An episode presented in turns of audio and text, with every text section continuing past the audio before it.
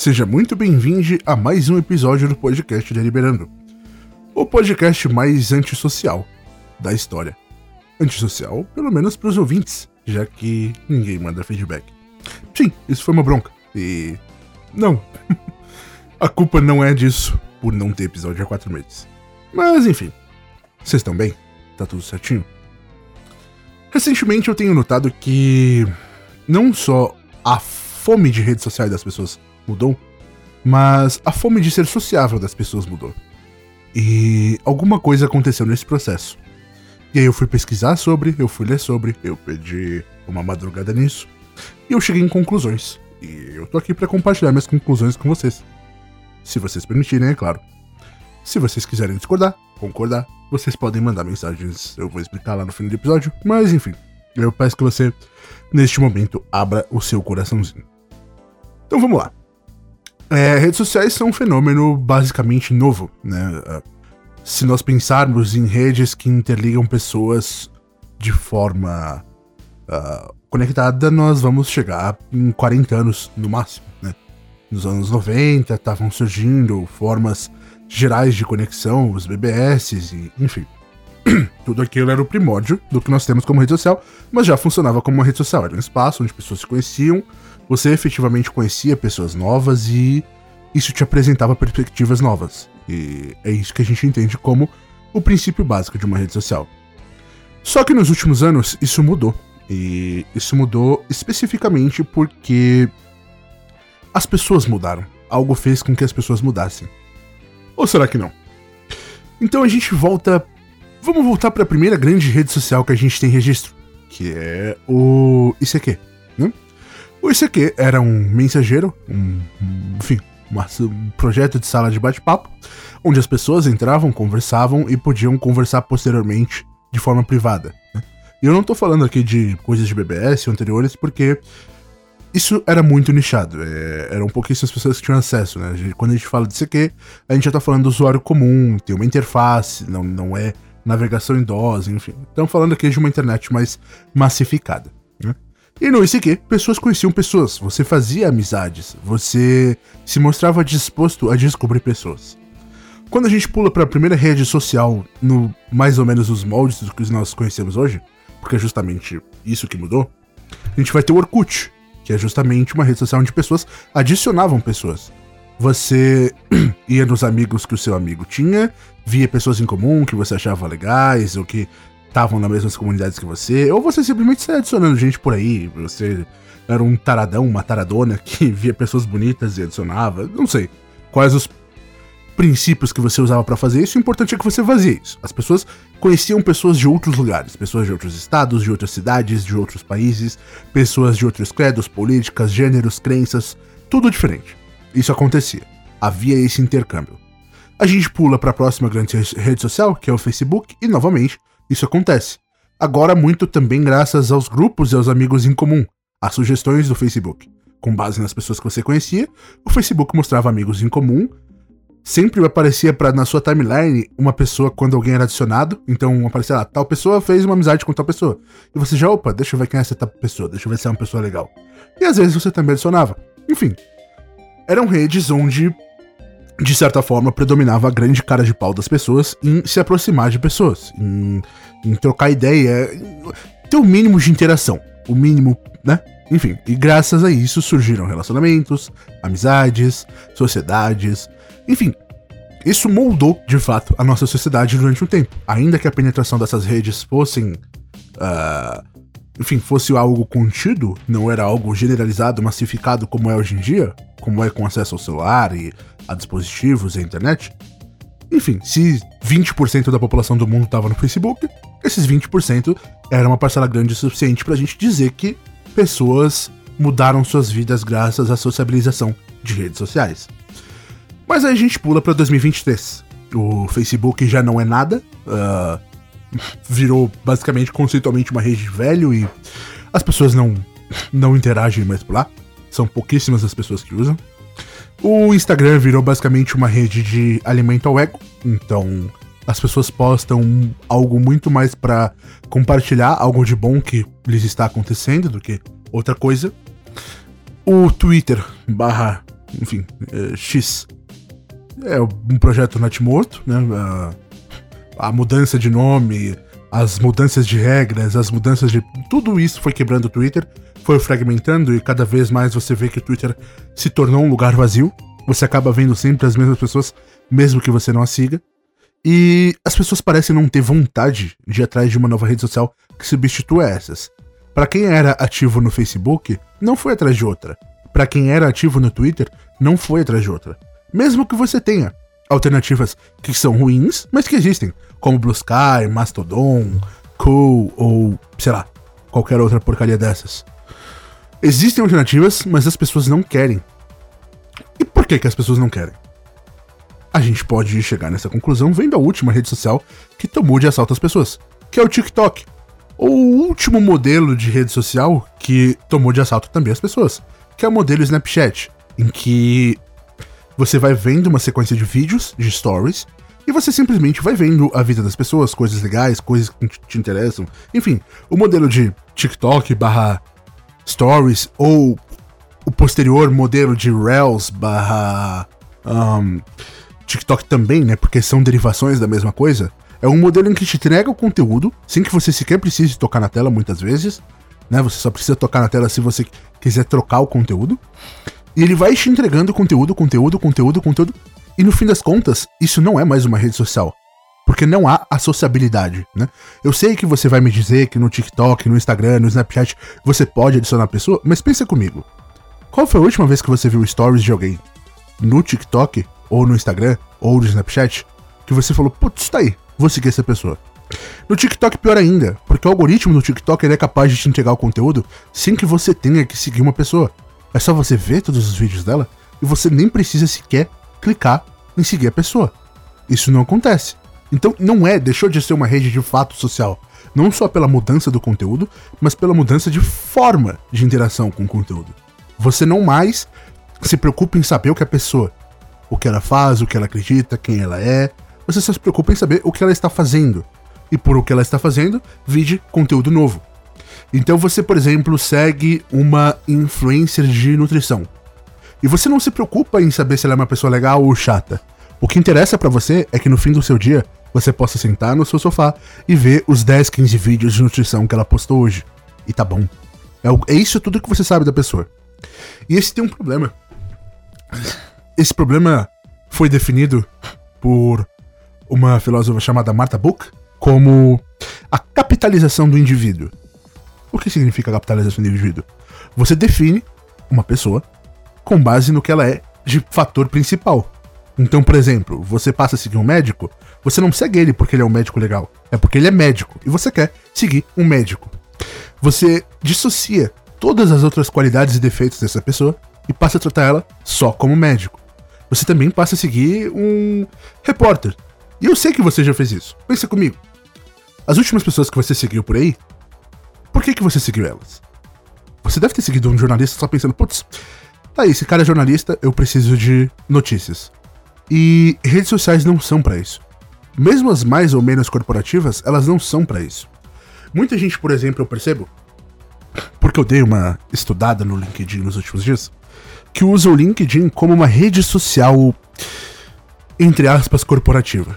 O que significa isso? Que você vai adicionando pessoas e que você vai produzindo textos falando sobre o que você faz, para que esse texto chegue em outras pessoas, para que outras pessoas saibam dos seus projetos e de algum modo você consiga novas oportunidades, novas brechas, novas portas na sua carreira. Onde está a falha desse processo? O LinkedIn ainda é uma rede social. Então o LinkedIn não é para você falar o que você bebeu, o que você comeu, o que você gosta. Não é.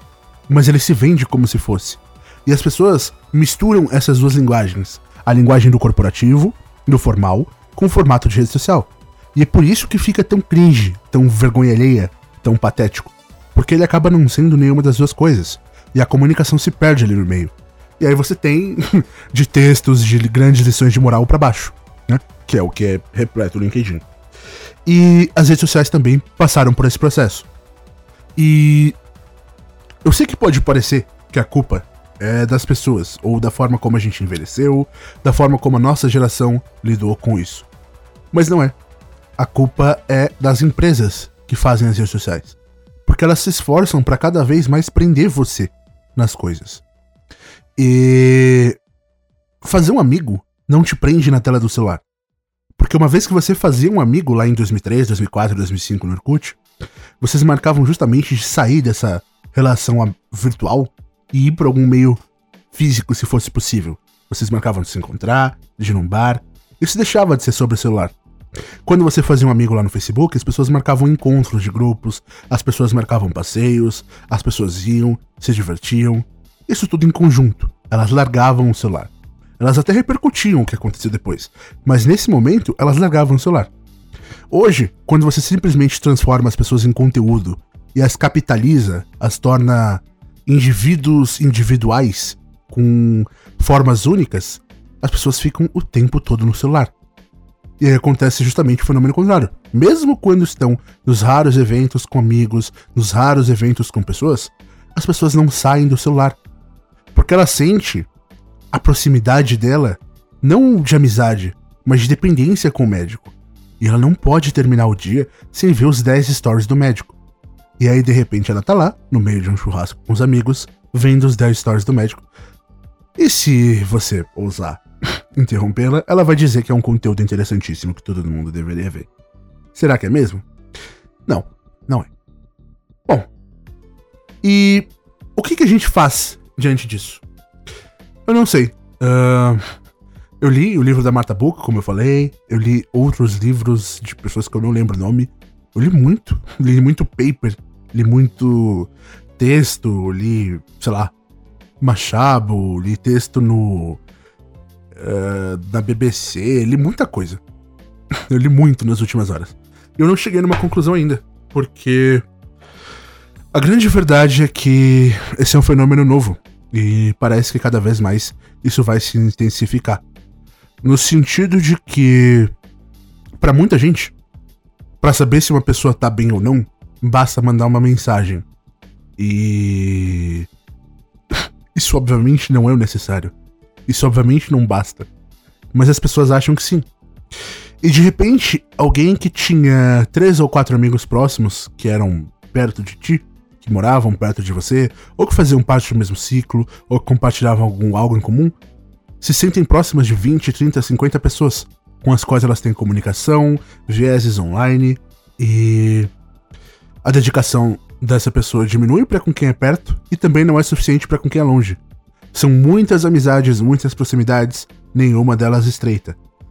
São vários e vários e vários nós muito folgados de amigos, de romances, pessoas que se desapegam e que não estão dispostas a passar por qualquer problema para fazer um novo amigo, para conhecer uma nova pessoa, elas simplesmente não querem, porque dá trabalho.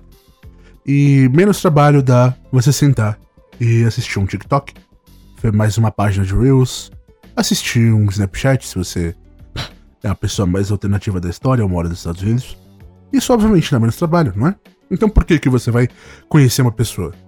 Pense comigo. Muitas das pessoas que me ouvem têm Twitter. Quase todas, na verdade.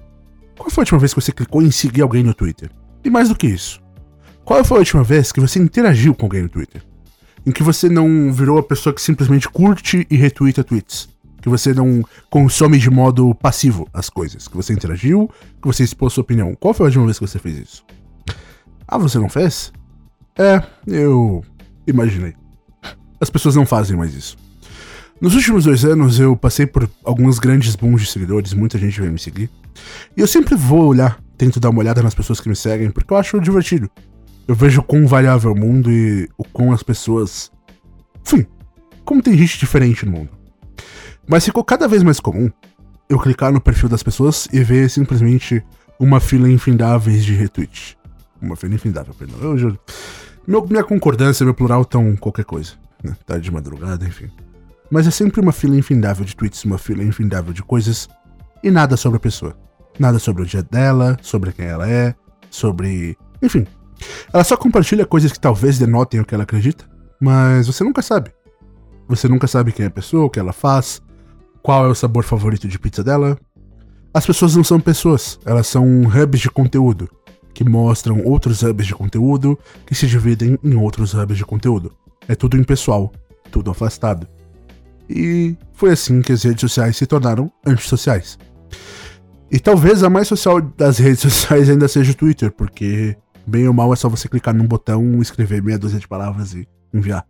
Mas isso tá perdendo seu propósito, porque o Twitter tá ficando vazio, então as pessoas estão tentando surfar numa onda, da última onda talvez, do Twitter, antes que ele acabe e todo mundo se dê conta de que ter 2, 3, 5, 10, 20, 50, 150 mil seguidores no Twitter ainda te faz basicamente irrelevante pro mundo. E as pessoas não se deram conta disso ainda. Mas elas vão. Enfim, e aí outras redes estão tentando pegar o spoiler do Twitter sem entender que, embora o Twitter seja um. um fosse, tenha sido, talvez ainda seja, uma ótima forma de acompanhar eventos ao vivo, de acompanhar eventos esportivos, novelas, série. O que tornava isso legal eram as pessoas. Eram as observações individuais das pessoas, as piadas individuais das pessoas. E as pessoas não estão mais lá, da mesma forma que elas não estão em outras redes sociais. Por isso que as outras redes sociais sempre foram tão chatas. E por isso que o Twitter tá ficando tão chato. Porque as pessoas não estão lá. E ainda que tenha gente lá, essas pessoas não se enxergam mais como pessoas e não enxergam as demais como as pessoas, porque as demais também parecem grandes hubs de conteúdo que, enfim, não são pessoais. Talvez seja de fato o fim das redes sociais, e talvez daqui 5, 6, 7 anos não haja nada de fato social a gente vai ter os mensageiros, a gente vai ter o Instagram como um grande book online do que você é, das suas fotos, sei lá. E só. A gente não vai ter, de fato, socialização online. E é meio esquisito, como alguém que nasceu no começo disso e tá fazendo 30 anos no fim disso. É meio esquisito notar esse processo. É meio esquisito notar que talvez as pessoas não queiram mais fazer amigos, não saibam mais fazer amigos, mas talvez elas não tenham mais meios a internet chegou, talvez propondo um meio de aproximar pessoas, e hoje ela tá se indo embora como um buraco. E ela simplesmente desensinou as pessoas. Né? As pessoas desaprenderam. E agora elas não sabem mais se aproximar de pessoas. E é assim que, mesmo com cada vez mais pessoas online, as pessoas se sentem cada vez mais sozinhas. Enfim, essas foram as notas que eu queria compartilhar com vocês nos últimos tempos. Um, eu não sei se eu tenho uma grande uma grande conclusão para isso. Eu ainda tô pensando muito sobre tudo isso, ainda tô pensando muito sobre, enfim, o que é de fato estar online, se, se as pessoas têm personas e tal, mas eu acho que é interessante compartilhar isso com vocês porque talvez se a gente mudar, né? Uh, talvez se eu próprio mudar, talvez se as pessoas mudarem, a gente consiga alguma coisa. Ou não, vai saber. Esse podcast sempre foi o devaneio louco de uma pessoa sozinha. Talvez continue sendo. Sendo só um devaneio ou não, se você quiser, você pode mandar uma mensagem em contato arroba, oh, perdão, em podcast arroba jonasmarques.com Repetindo, podcast arroba jonassmarques.com Eu vou estar lá para te ouvir, para te ler, para interagir com você. Você também pode mandar mensagem no Twitter, arroba jonassmarques, no Curioscat, curioscat.e barra Jonas S. Marques. Tá difícil hoje, enfim. E é isso. Eu agradeço pelo tempo que você dispôs para ouvir esse episódio. Espero que você tenha uma boa semana, um bom mês, um bom ano. E até a próxima. Muito obrigado e valeu!